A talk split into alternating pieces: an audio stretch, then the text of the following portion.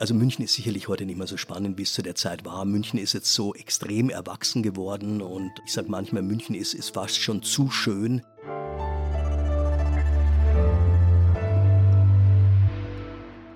Frisch an die Arbeit. Ein Podcast von Zeit Online über die großen Fragen des Lebens und Arbeitens. Herzlich willkommen zu Frisch an die Arbeit. Mein Name ist Hanna Scherkamp und bevor ich Ihnen meinen heutigen Gast vorstelle, eine Frage. Lieben Sie das Oktoberfest oder hassen Sie es? Mein Gefühl ist, es geht nur das eine oder das andere. Kaum jemand hat eine neutrale Meinung zum weltweit größten Volksfest. Mein heutiger Gast, das kann ich schon verraten, er liebt das Oktoberfest. Und das, obwohl er an diesen Wochen besonders hart arbeiten muss. Denn ich spreche heute mit Michael Käfer, er ist Wiesenwirt und einer der bekanntesten Gastronomen des Landes. Geerbt hatte das Unternehmen von seiner Familie Heute gibt es von Käfer mehrere Restaurants, das Wiesenzelt, Supermärkte und viele, viele Produkte, viele Lebensmittel, aber auch beispielsweise Geschirr. Und Käfer beschäftigt, um das Ganze am Laufen zu halten, rund 1500 Mitarbeitende und erwirtschaftet mehr als 200 Millionen Euro Jahresumsatz. Noch während des Studiums, und das ist Michael Käfers, muss man sagen, zweite Karriere gewesen, hat er die legendäre Disco P1 in München übernommen wo er Mick Jagger, Tina Turner, Whitney Houston, die Toten Hosen und viele andere Stars begrüßen durfte und mit ihm feiern konnte. Allerdings, und das muss man auch sagen, ist der Begriff feiern im Fall von Michael Käfer gar nicht so treffend. Denn meine Recherche hat ergeben, dieser Mann ist sehr diszipliniert, vielleicht sogar ein bisschen kontrolliert. Er trinkt nicht einmal Alkohol und das als Wiesenwirt oder kaum Alkohol. Wie er das schafft, auf dem Oktoberfest nüchtern zu bleiben woher seine Liebe für seinen Beruf kommt, ob ein Erbe verpflichtet, wie anstrengend betrunkene Profifußballer in seinem Zelt sind und wie die passende und perfekte Tracht fürs Oktoberfest aussieht. Über das alles möchte ich heute mit Michael Käfer sprechen. Herzlich willkommen, Herr Käfer. Herzlich willkommen. Vielen Dank für die tolle Einführung. Herr Käfer, bald beginnt das Oktoberfest. Gehen Sie jetzt schon ins Fitnessstudio? Machen Sie sich richtig fit und trainieren Sie, damit Sie diese Wochen durchhalten? Oder wie bereiten Sie sich vor?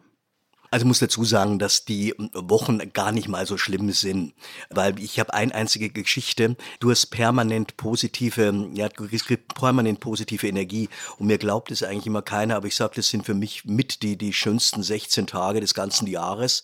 Das kommt einfach daher, weil wir das wirklich das große Glück haben, fast nur richtig zufriedene Gäste zu haben. Und wenn du das dann spürst, dass die Leute glücklich sind, dass denen gut geht und dass du einfach deinen Beruf äh, ja genau richtig gemacht hast, dann bringt es so viel positive Energie und Kraft und Adrenalin, äh, dass man einfach gar nicht mehr so richtig schlafen muss.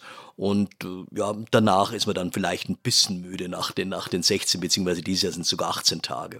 Wir sprechen später noch darüber, wie Sie sich nach dem Oktoberfest erholen. Das interessiert mich nämlich sehr, wenn Sie so wenig schlafen.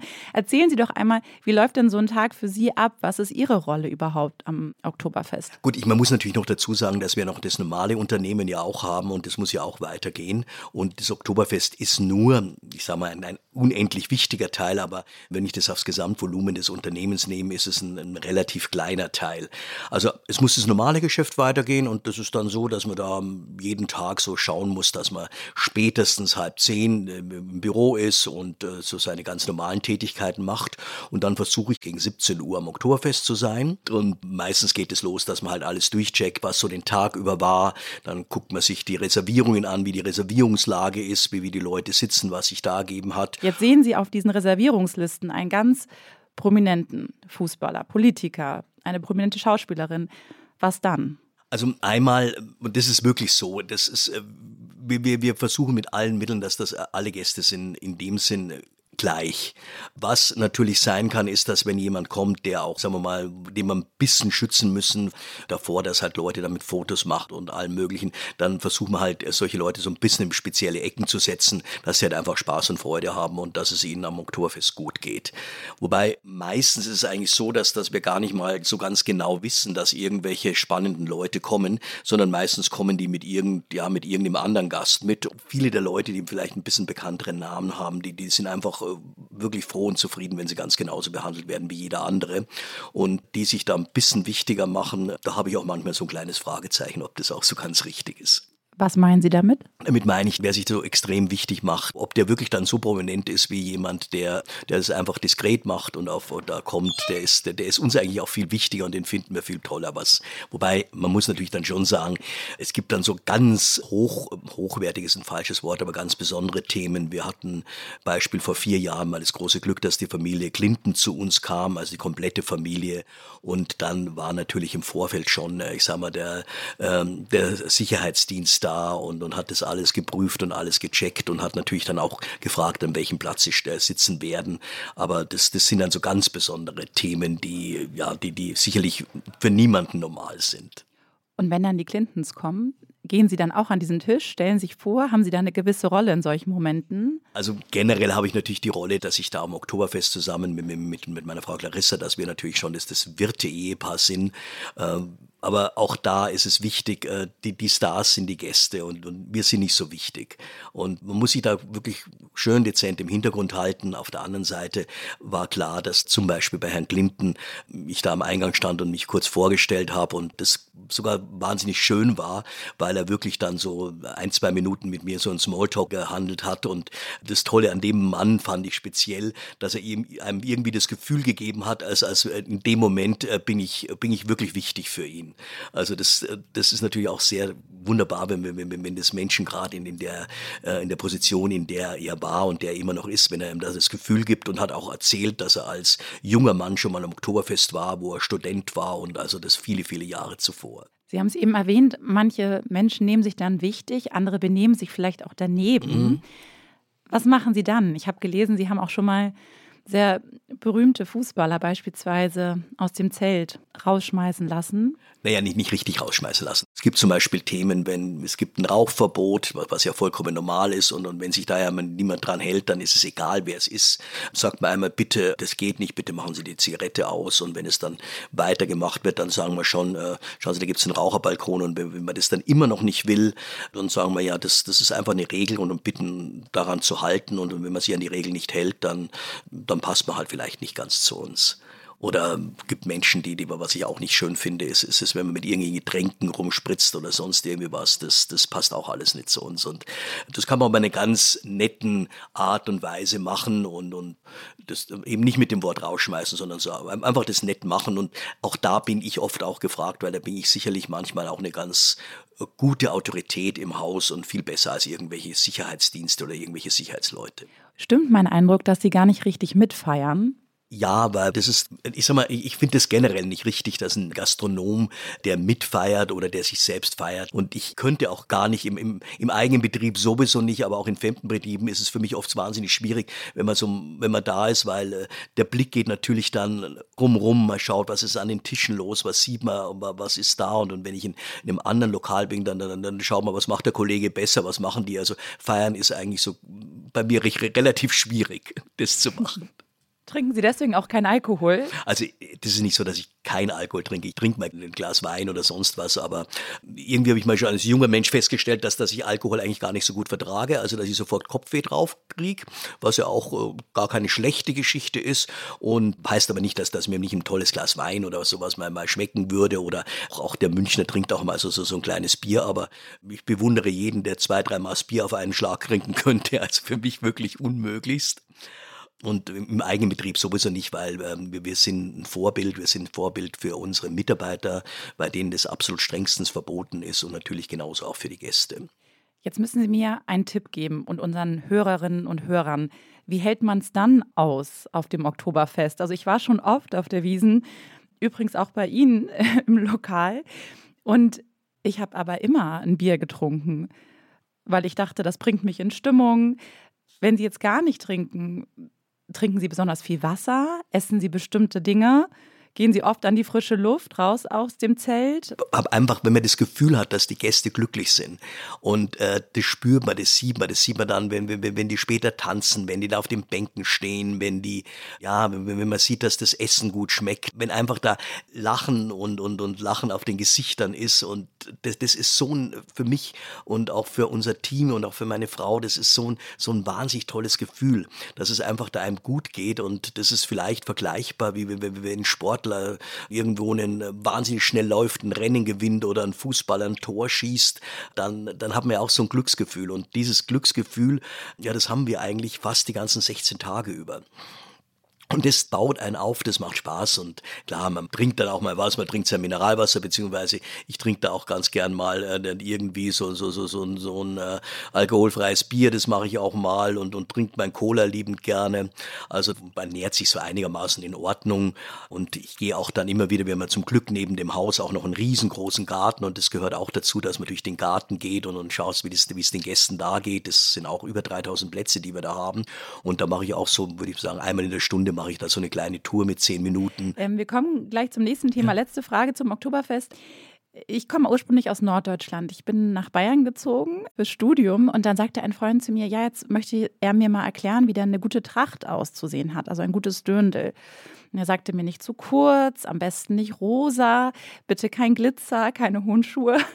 Jetzt sehe ich ganz viele Fotos, auf denen diese Stilregeln, die sich da mein Freund ausgedacht hat, vielleicht gebrochen werden. Wie sieht denn eine gute Tracht aus? Wie ist man passend gekleidet fürs Oktoberfest, gerade wenn man sich nun gar nicht damit auskennt? Also Ihr Freund hat es schon richtig beschrieben. Mit den flachen Schuhen, da, hat er natürlich recht, weil es natürlich anstrengend ist für Damen, mit ein bisschen höheren Schuhen zu laufen. Andererseits ja, schaut es natürlich noch schöner aus, als, als das Dirndl eh schon ausschaut. Äh, eigentlich soll sich jeder wohlfühlen. Also ich persönlich mag diese Glitzerdirndl und auch so Dirndl, die nicht äh, ja, die, die nicht richtig traditionell sind, finde ich jetzt nicht so schön. Aber jeder hat so seinen Geschmack und äh, Genauso ist es für die Männer mit der Lederhose, die, die immer toll ausschaut oder mit der Trachtenjacke. Es soll jeder sein, wie er sich einfach wohlfühlt.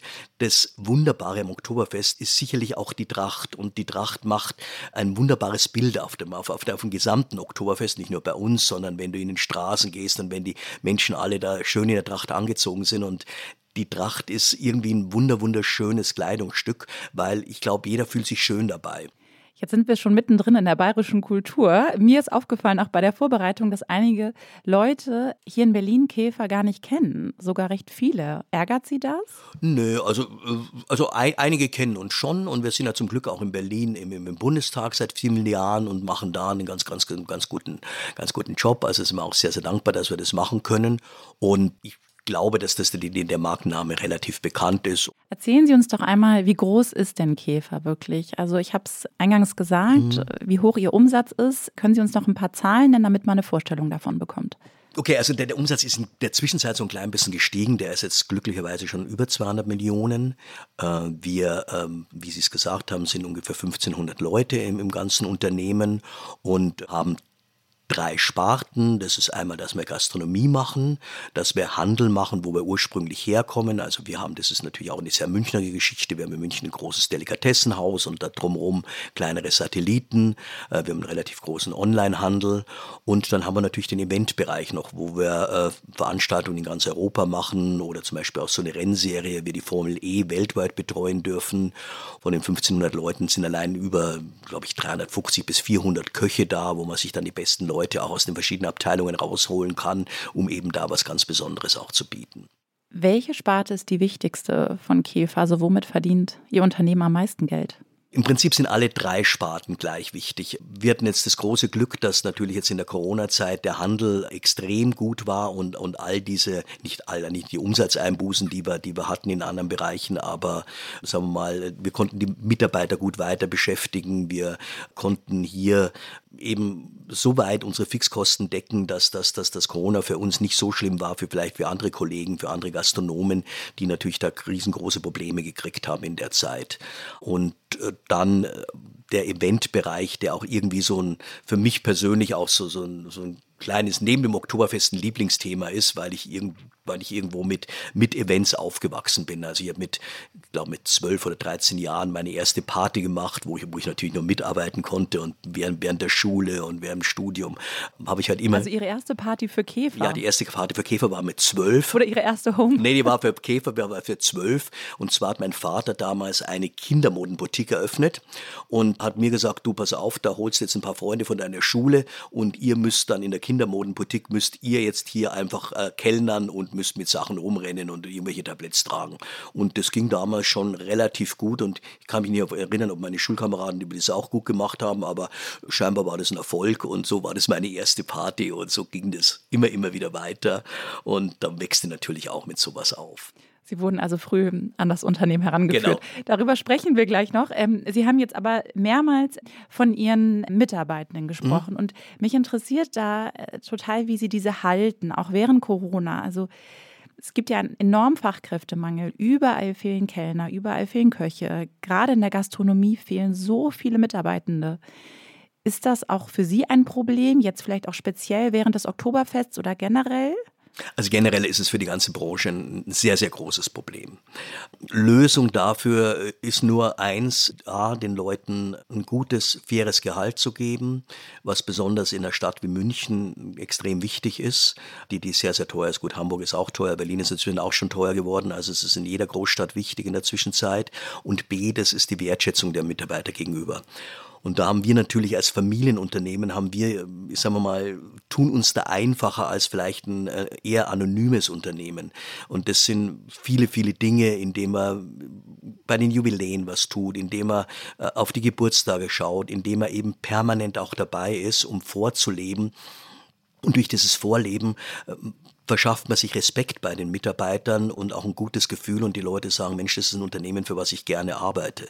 Und das ist ein wichtiger Punkt und dann werben natürlich dann auch zufriedene Mitarbeiter wiederum, sagen anderen Leuten, du pass mal auf, wenn du zum Käfer gehst, das ist in Ordnung. Und können Sie sagen, was beispielsweise eine Servicekraft bei Ihnen in München pro Stunde verdient? Eine Servicekraft hat natürlich den, den, den großen Vorteil, dass sie neben ihrem Grundgehalt auch nochmal ein sehr, sehr gutes Trinkgeld kriegt. Und darum ist es äh, einfacher, Servicekräfte zu kriegen, insbesondere natürlich auch, wenn wir aufs Oktoberfest gehen. Sonst zahlen wir auch gut und, und zahlen faire Löhne, die sicherlich über dem Tarif drüber sind, um einiges über den Tarif drüber sind. Und mit dem Trinkgeld zusammen ist es für eine Servicekraft bei uns äh, sicherlich, ja, eine gute, faire Möglichkeit für uns zu arbeiten. Aber Sie wollen jetzt keine konkrete Zahl nennen? Nee, weil es auch ein bisschen unterschiedlich ist. Es ist unterschiedlich in den verschiedenen Betrieben, die wir haben, ob das jetzt in die verschiedenen Restaurants ist und natürlich im Oktoberfest ist es noch, ist es noch mal ganz, ganz anders als in anderen Betrieben. Und Sie haben es eben erwähnt, Sie tun sehr viel, um die Mitarbeiter zu halten. Das ist ja jetzt, der Lohn ist eine Sache. Gibt es noch andere Sachen, die Sie anbieten, die speziell bei Käfer angeboten werden, beispielsweise Fortbildung oder ganz tolle Team-Events, flexible Arbeitszeiten ähm, Sabbatical. Genau, Sie sprechen eigentlich schon fast alles an, was wir auch anbieten. Also sagen wir mal, es ist, manche Themen sind bei uns nicht einfach. Also es ist natürlich nicht einfach, eine Servicekraft oder einen Koch ins Homeoffice zu schicken. Da können wir unsere Leute in der Verwaltung das machen, aber von diesen 1500 Leuten ist es natürlich ein kleiner Anteil. Die meisten sind wirklich am Gast an der Front. Also das ist ein Thema, wo, wo wir nicht so mithalten können, aber wir, wir machen viel mit, mit, mit Veranstaltungen, die wir für die Mitarbeiter machen. Wir versuchen alle Möglichkeiten auszuloben haben, wo finanzielle den Leuten helfen kann. Das geht äh, dahin auch, dass man bestimmt für bestimmte Beträge im Monat bei uns einkaufen kann, was äh, ja, Käfer ist natürlich nicht so günstig wie jetzt ein Discounter, aber auch da helfen wir den Leuten ein bisschen. Wir sind gerade dabei, dass wir ein großes Mitarbeiterwohnheim bauen, aber auch das richtig schön, also nicht irgendwie so ein, da mag ich das Wort Wohnheim gar nicht, also einfach schöne Apartments für die Leute bauen, dass wir da, ich sag mal, günstiger wohnen kann, als es in dem teuren München möglich ist. Viele Servicekräfte haben ja das Problem, dass gerade die Gäste nicht immer besonders freundlich sind, ne? extrem hohe Ansprüche haben. Jetzt ist eins ihrer Restaurants, ich glaube, ist das größte vermutlich in München-Bogenhausen, einem sehr privilegierten Stadtteil.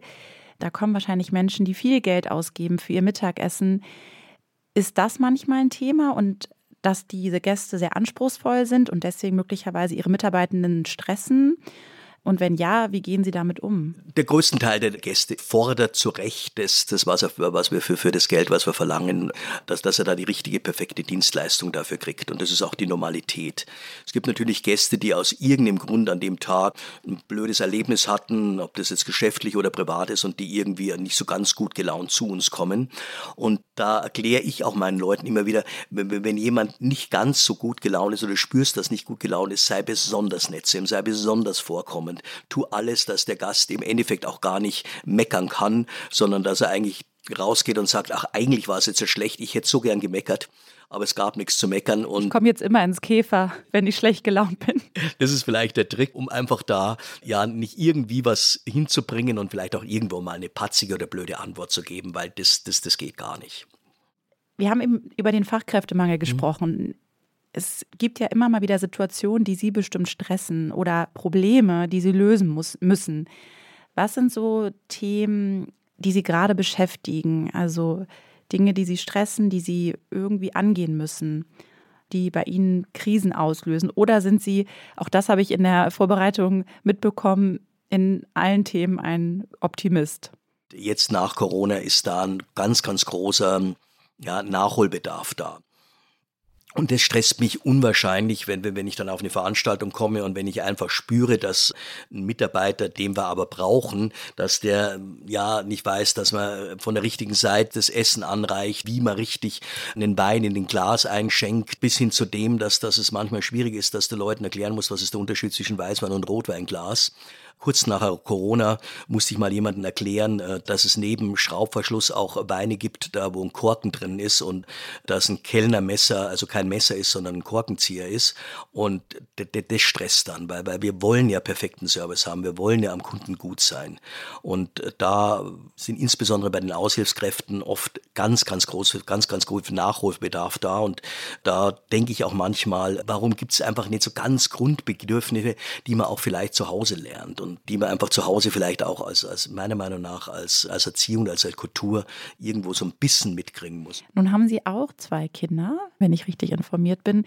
Wird zu Hause bei Käfers beigebracht, was ein Rotwein- und Weißweinglas ist? Gibt es da so, so kleine Workshops bei Ihnen? Absolut ja. Also das ist, also nee, nicht Workshops, aber das, die, die, die Jungs, also das, das war dann auch so mein Running Gag, wenn ich bei, bei Leuten war, die nicht drei Teller tragen konnten, da hatte ich immer so ein Foto in der Hand von meinen Jungs, also die sind inzwischen seit zwölf, aber die konnten wirklich, mit, mit, mit neun konnten die schon drei Teller tragen und das Foto habe ich immer bei, bei gehabt und schaut, sagt, das sind jetzt drei, das sind jetzt Neunjährige, die können drei Teller tragen, das haben die aber irgendwie automatisch gelernt. Also ich glaube, dass es, in, wenn man im Dienstleistungsberuf ist, in dem wir sind und den hoffentlich meine Kinder auch mal reingehen werden, dass es einfach das Aller, Allerwichtigste ist, dass du Menschen gerne hast. Und das versuchen wir ihnen beizubringen und sagen, du, da stehe ich auch hundertprozentig dazu, dass alle Menschen eigentlich nett sind.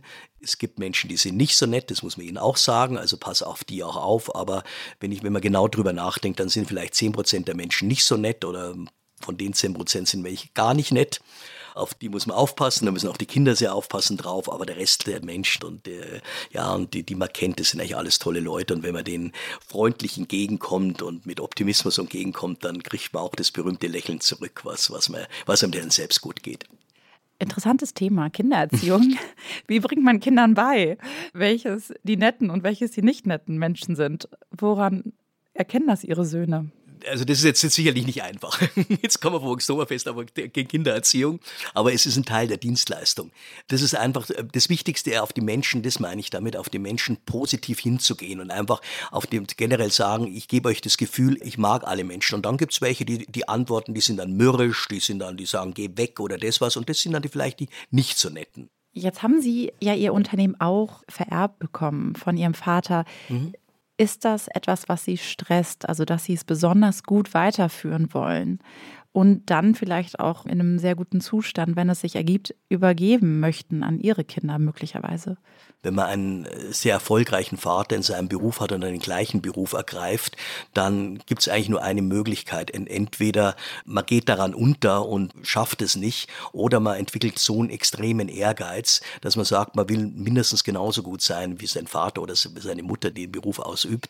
Und ich hatte zum Glück den Ehrgeiz, das zu machen und das hat ganz gut funktioniert und Das war sicherlich aber auch eine Triebfeder oder ist heute noch eine Triebfeder. Und mein Vater ist leider seit vielen Jahren tot.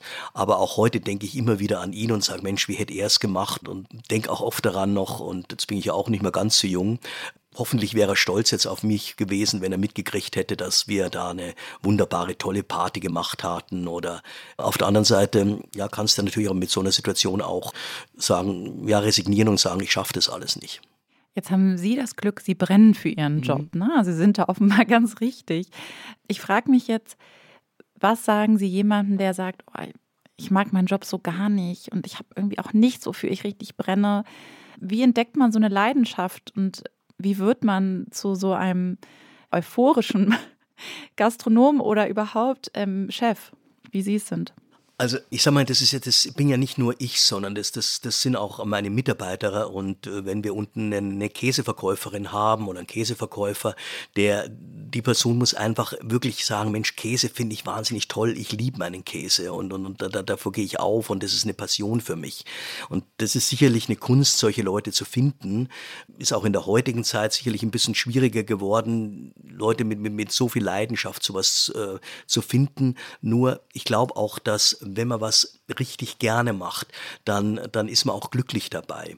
Und wenn es auch eine Entscheidung ist, dass jemand sagt, für mich ist das einfach die größte Leidenschaft, hinkt da drin, dass ich Kinder erziehe, ob das jetzt eine Frau oder ein Mann ist oder wenn, wenn man eine Leidenschaft hat, ich, die größte Leidenschaft ist für mich äh, Segeln, ist für mich Sport zu machen, dann muss man einfach den Weg wählen und muss sagen, das ist meine Leidenschaft und wenn man daraus dann irgendwie noch seinen Beruf machen kann, dann ist es wunderbar. Ich weiß, viele Menschen können das aus, aus bestimmten Zwängen nicht, aber dann sollte man einfach sagen, ich, äh, ja, ich, ich mache das, was ich mache, gerne. Und, und, und ein Beruf ist ja auch ein Punkt, wo wir mindestens, wenn man alles zusammenfasst, mindestens ein Drittel seines Lebens ist man in seinem Beruf und, und, und ein Drittel seines Lebens unglücklich zu sein, das geht auch nicht. Jetzt haben Sie es eben gesagt, dass es schwieriger ist, Menschen zu finden heutzutage, die so eine richtige Leidenschaft haben. Ist das nicht ein Klischee? Also das Klischee ist schon richtig. Also ich, ich kenne das Klischee, das ist seit meiner Jugend. Also da, da hieß es auch schon, ihr seid nicht so gut wie wir waren. Waren Sie mal richtig demotiviert in Ihrem Job? Und falls Sie sich an eine Situation erinnern, erinnern Sie sich auch daran, wie Sie sich da wieder rausgezogen haben? Weil auch so ergeht es ja vielen Menschen, selbst wenn sie ihren Job sehr gerne mögen. Eine der schwierigsten Zeiten, die ich hatte, und das, das, wenn sie gut ausgegangen sind, kann man da gut drüber reden, war irgendwie so Mitte der 90er.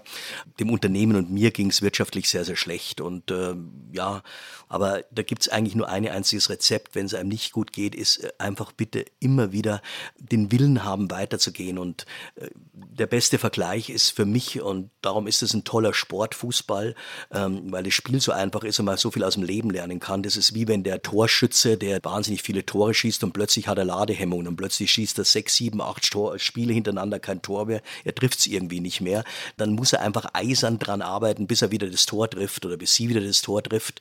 Und äh, wenn man dann wieder das Tor geschossen hat, plötzlich funktioniert es wieder. Und das ist eigentlich der einzige Ratschlag, den man geben kann, ist, wenn es einem schlecht geht, so hart es klingt, wirklich nie, nie aufzugeben und man hat immer wieder eine Chance weiterzukommen. Also nicht in der Situation nachdenken, was ist schuld und, und wer ist schuld, sondern einfach nur Lösung, Lösung, Lösung. Ich möchte noch mit Ihnen noch einmal kurz über das P1 sprechen. Das ist ein immer noch sehr bekannter Club in München.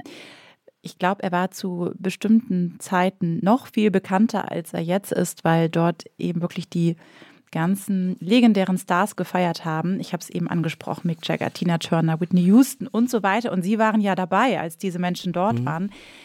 Wie haben Sie es geschafft, diesen Ort, den haben Sie ja auch von Ihrem Vater übernommen, der gehörte Ihrem Vater nicht richtig, aber Sie haben ihn übernommen, diesen Vertrag, diesen Pachtvertrag und haben dann daraus diesen Club gemacht, der so bekannt wurde. Wie macht man als jemand, der eigentlich nicht feiert, der eigentlich managt aus so einem Laden einen guten Club? Also einmal, wie, wie es immer im Leben ist, hatte ich auch äh, furchtbar viel Glück. Also ich hatte das Glück, dass das äh, eine Zeit war, wo München sicherlich mitkulturell die Hauptstadt Deutschlands war. Also es, bei Berlin war noch nicht äh, in, in der Richtung, wie es heute ist. Und es kam dazu, dass in München alle oder alle, es gab ein ganz, ganz wichtiges Tonstudio, das von Giorgio Moroder war. Und all die wirklich großen Bands, ob das eben die Stones waren, ob das Queen war oder wer auch immer, alle haben in München äh, äh, ihre, ja, ihre damals noch Schallplatten aufgenommen und waren da und dann war München auch eine sehr, sehr wichtige Stadt, was, was die Filmindustrie anbelangt hat. Also Geiselgaster, Grünwald war eigentlich so der, das Mekka der, der, der deutschen Filmindustrie, was heute Babelsberg ist. Und so war es irgendwo, dass das, das ja die, die Leute irgendwie nachts weggehen mussten oder durften.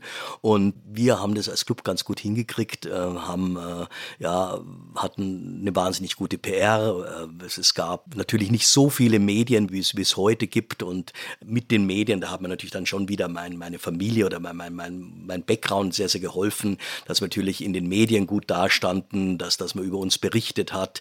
Dann habe ich mal während dem Studium also so, so eine ein Dreivierteljahr in Amerika gelebt und davon äh, war ich äh, vier Monate in New York äh, mit einer der schönsten Zeiten meines Lebens, wo, ich wirklich, ich glaube, vier Monate nicht geschlafen habe, weil ich immer richtig kräftig gearbeitet habe und dann jede Nacht unterwegs war und dann so die, die ganze New Yorker Nachtszene natürlich kennengelernt habe und die dann auch ein bisschen kopiert habe, indem wir immer wieder verrückte Partys gefeiert haben. Auch da hat die Firma natürlich der Background geholfen. Wir haben die wahnsinnig tolle Dekorationen gemacht. Wir haben spannende Einladungen verschickt und hatten dann immer wieder einen tollen, ja, eine tolle Presse, die da war. Und wenn du dann natürlich irgend so eine Party gehabt, gemacht hast und dann kam an dem Tag zufällig Prinz rein und, und, und Prinz steht halt dann äh, da und dann ist es natürlich wieder eine tolle Geschichte, die, die, die, die natürlich auch dann äh, nicht nur in den Medien in, in, in, in regional ging, sondern wirklich überregional ging und man überregional einfach den Club bekannt gemacht hat. Es gibt ja immer eine gewisse Konkurrenz zwischen den Städten in mhm. Deutschland. Mhm. Ist München heute nicht mehr so spannend wie es damals war. Müssten Sie jetzt nicht eigentlich den nächsten Nachtclub oder einen neuen Nachtclub in Berlin eröffnen, Herr Käfer?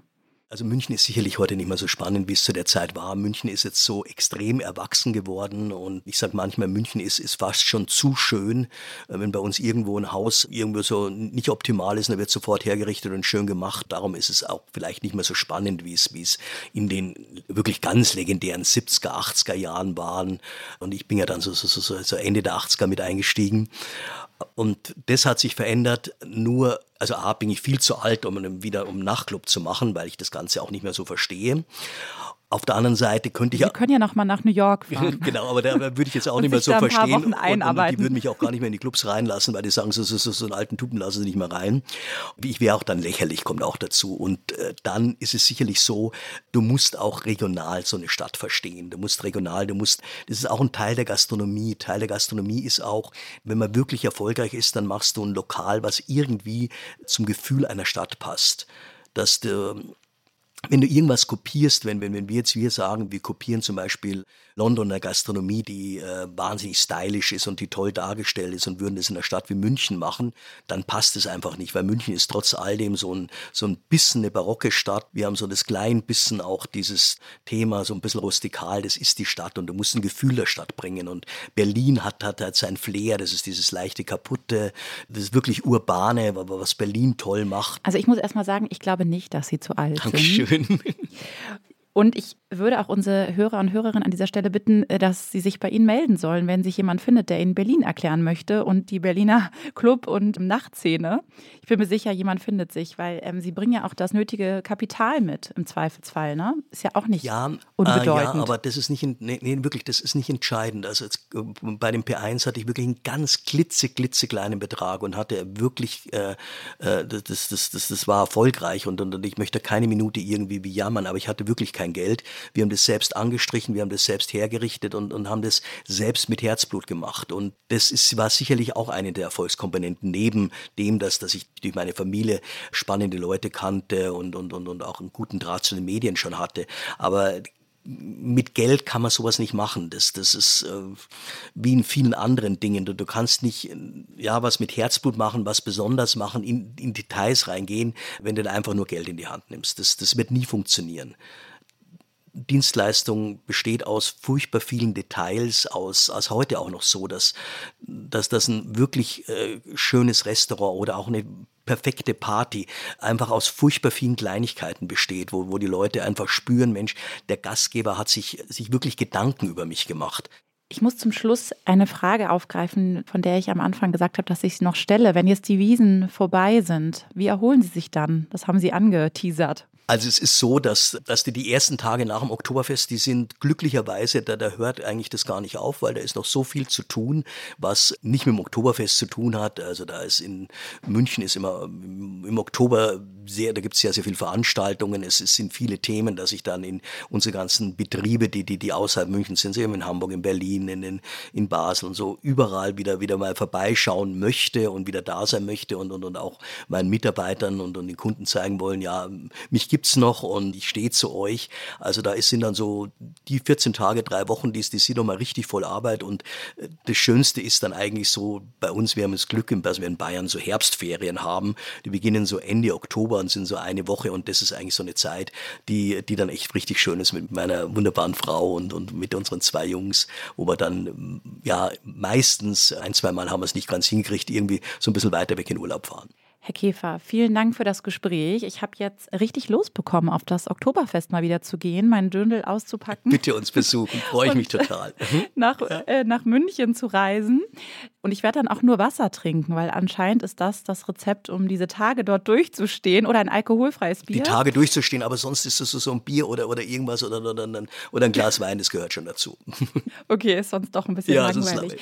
Also äh, ich habe auch gelernt, dass man durchtauchen soll, ähm, durch schwierige Phasen, immer weitermachen soll, dranbleiben soll. So ähm, schafft man es durch Krisen und dass ich mir dringend nochmal angucken muss, was der Unterschied zwischen einem Weiß- und einem Rotweinglas ist. Man, ich weiß ja nie, wann ich das gebrauchen könnte und ich sollte es auch meinen Kindern beibringen. Also vielen Dank ähm, für Ihre Antworten. Das war's von mir, Hanna Scherkamp.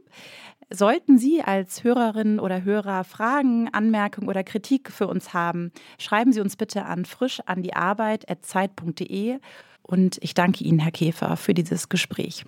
Scherkamp, vielen herzlichen Dank. War richtig schön. Danke.